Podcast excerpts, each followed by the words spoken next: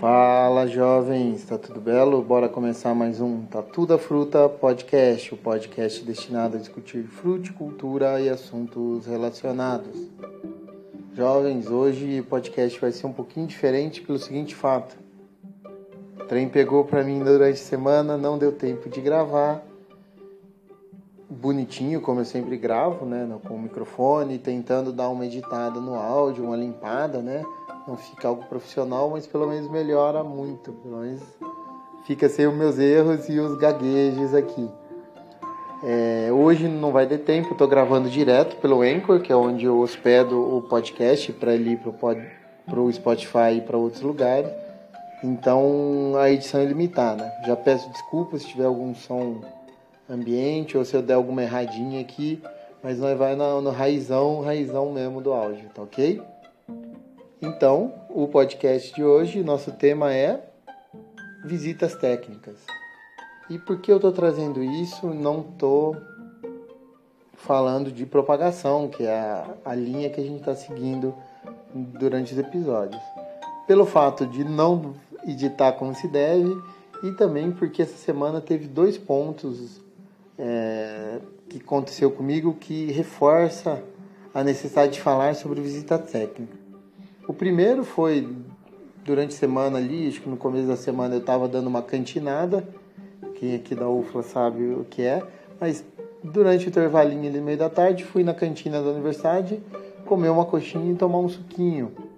E um aluno veio conversar comigo a respeito do cultivo de uva, a família dele estava querendo começar é, uva para vinho, né? Eles gostam de vinhos e enfim, a gente conversou um bom tempo ali sobre isso, é, sobre as dificuldades para quem está começando. O curso que ele fazia, acho que não tinha nada a ver com ciências agrárias. E, e a família dele, né, a irmã, que acho que ia tocar, também não tinha experiência nenhuma. Ela trabalhava na parte administrativa de sei lá que empresa. E eu conversei com ele justamente isso. Falei, olha, a uva, principalmente para vinho, é uma planta muito sensível a doenças e quem não está acostumado tem certa dificuldade, porque às vezes perde o time das aplicações, dos manejos. E sugeri justamente para ele fazer uma visita técnica, aproveitar que já passou a janela de plantio, começar um plantio agora sem um planejamento prévio é loucura.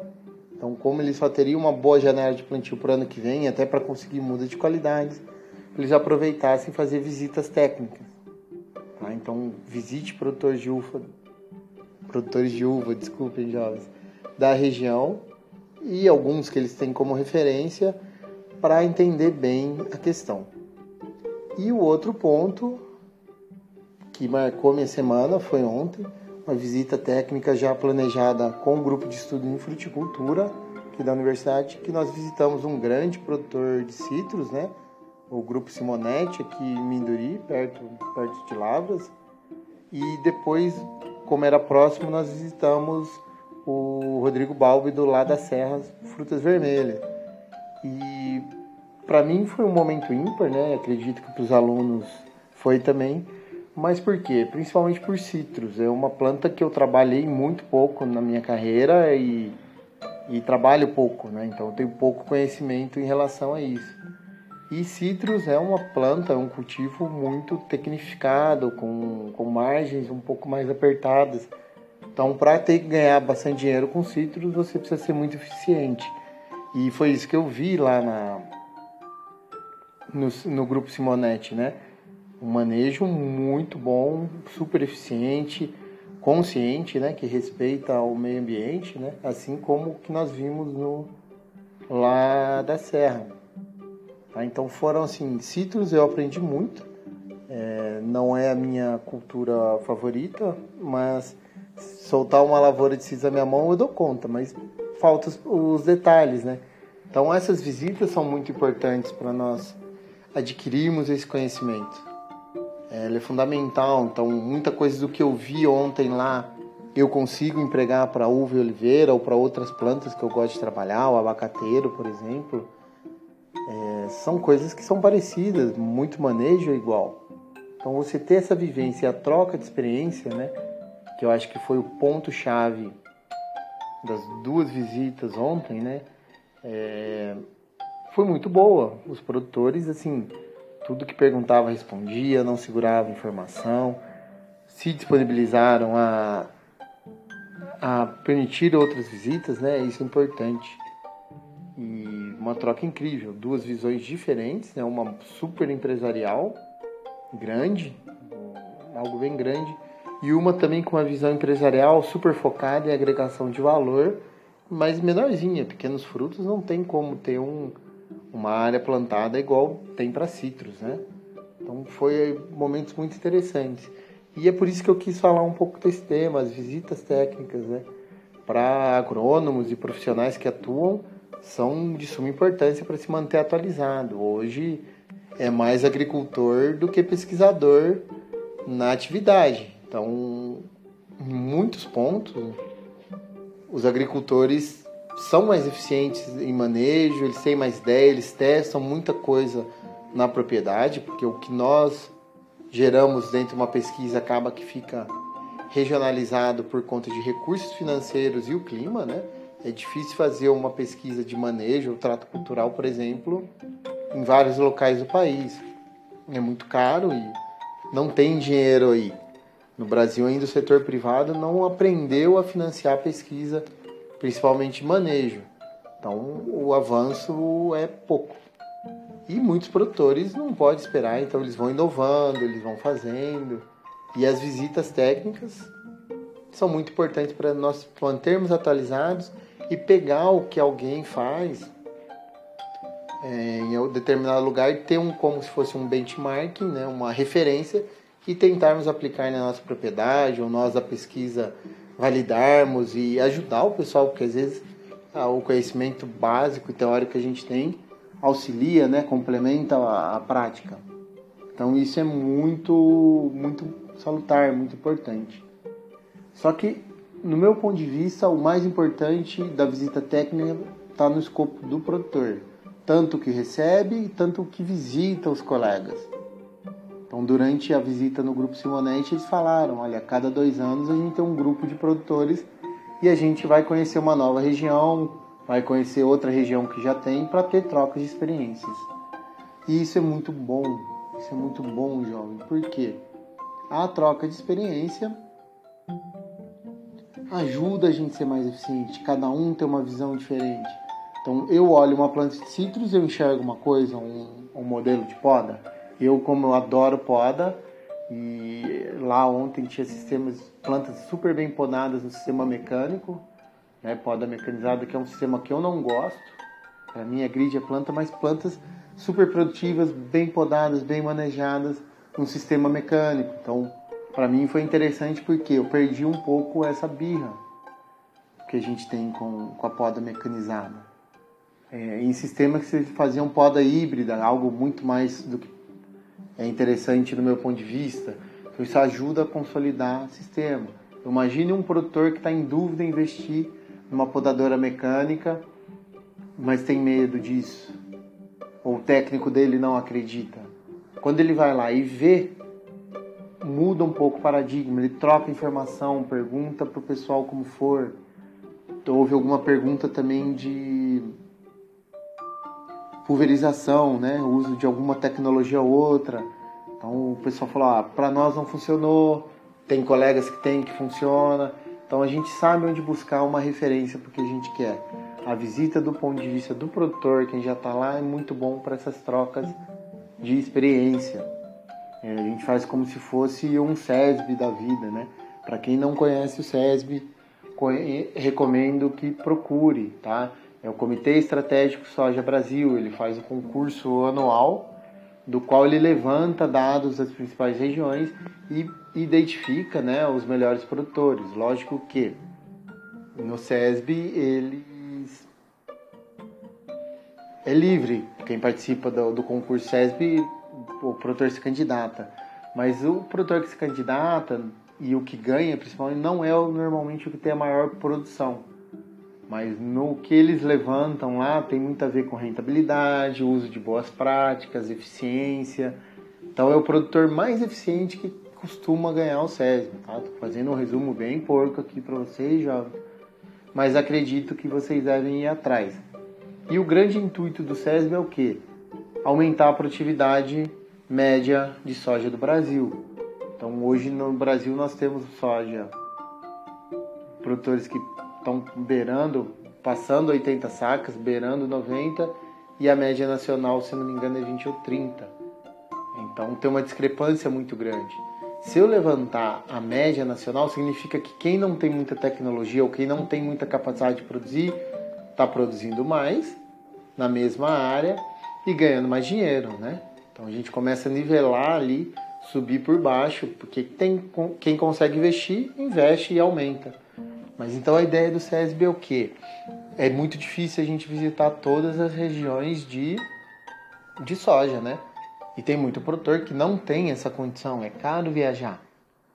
E ele faz o quê? Pelo concurso ele levanta, todos os produtores abrem os manejos, como que tá solo, essas coisas. Eu posso olhar quem é da minha região e tentar ter um guia, olha, se o, o fulano aqui que está a 100 km de mim, a condição é parecida, está fazendo desse jeito, por que, que eu não posso tentar fazer mesmo, mesmo em menor escala? Beleza? E aí o, o produtor pequeno tem condição de melhorar, de agregar mais valor, porque às vezes é falta de conhecimento só que ele não consegue fazer mais. E falta técnico e consultor para atender todo mundo. A visita técnica tem a mesma função. Então, jovem, procure aí o SESB um dia. Eu vou ver a ideia agora, vou fazer, eu vou pegar o manual, vou pegar alguns professores e a gente vai fazer um comentário do SESB voltado para plantas perenes. O que, que a gente pode aprender da soja para, para as plantas perenes, para as plantas frutíferas. E aí vocês vão me cobrando disso. Mas a visita técnica tem a mesma ideia, né? Então a gente consegue fazer isso. Quem conseguir, lógico, vá, converse, troque experiência. A gente vai ter muito essa troca. Veja realidades diferentes, né? Então, citei, a gente foi nos, em dois produtores top, que são referências, né? Simonete lá da Fruta e lá da Serra, Frutas Vermelhas. São referências no onde trabalham. Então, quando a gente pergunta, ó, vai neles que eles são topzera.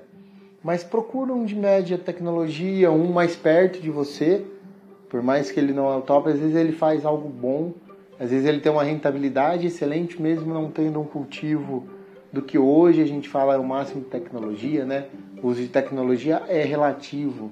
Ela, os pacotes tecnológicos não são mais importantes. Hoje, conservação ambiental e rentabilidade é muito mais do que eu estar com a última máquina, o último defensivo, o último adubo que lançou no mercado. Então a visita ajuda muito isso. Para quem é produtor, essa troca de experiência às vezes ajuda a gente a reduzir o custo, principalmente por visões diferentes. E para quem quer começar, aí a visita técnica é muito mais importante. Porque eu não sei porque quem mora na cidade acha que roça, cultivo é fácil. Principalmente fruticultura, que a gente demanda muito de trato cultural. Não é todo mundo que consegue começar na fruticultura com um trator, um atomizador, uma roçadora ecológica. Então tem que fazer na mão. A gente no sítio ali roça na maquininha, deixa o mato crescer o máximo que a gente consegue e consegue roçar com qualidade e puxa o mato no rastelo. Já tem stories aí, procura aí. Luizão fazendo isso. Então isso pesa, é cansativo, é um trabalho braçal. Só, pra, só que a gente faz isso para quê? Para ter o bem feito. Quem tem uma roçadora ecológica faz isso muito mais rápido que a gente. Então, ter essas ideias, essa visita, ajuda. Porque não é todo mundo que está disposto a fazer o que o Tatu faz lá. Plantar. Plantar tudo na mão, fazer tudo na bomba costal. Então, para quem quer começar, ter essas vivências, conversar, e aí vai. Você tem de entender muito bem quem é a mão de obra que vai fazer. Se é você e você nunca teve acostumado, cuidado. Sugiro até, e foi a sugestão que eu dei pro, pro aluno que conversou comigo ali, Cara, vai e tenta fazer um estágio. Pede pro cara pra você ficar uma semana ali fazendo campo, trabalhando com, com os meninos de campo. É bom que você já vai aprendendo os tratos culturais e você vai sentindo o drama do que é um trabalho rural. Porque, de fato, são trabalhos relativamente simples, com, com o treinamento adequado, que não é muito, a gente consegue ser um bom manejador de plantas, né? Só que cansa. Nossa senhora. Primeira patelada de esterco que você precisa revolver na vida ou que você precisa jogar no pé da planta, né? Para nós agrônomos aqui é muito fácil. Bota 20, 30 quilos de esterco por hectare e se vira. Faz isso o dia inteiro com, com o trator na tua frente, puxando só com a pá, já pra você ver como você não vai sair com o braço doído, tudo doído. E aí o rendimento perde.